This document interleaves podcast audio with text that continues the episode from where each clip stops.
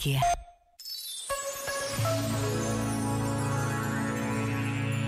Refletindo sobre a caridade e a necessária clarividência para a realizar bem, afirmou o Papa Francisco no Congo. É fundamental que as iniciativas e as boas obras, além de responderem às necessidades imediatas, sejam sustentáveis e duradouras.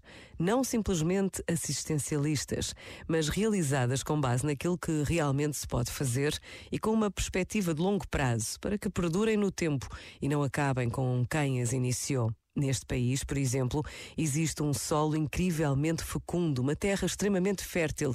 A generosidade de quem ajuda não pode deixar de atender a esta característica, favorecendo o desenvolvimento interno de quantos povoam esta terra, ensinando-lhes a cultivá-la, dando vida a projetos de desenvolvimento que ponham o futuro nas suas mãos.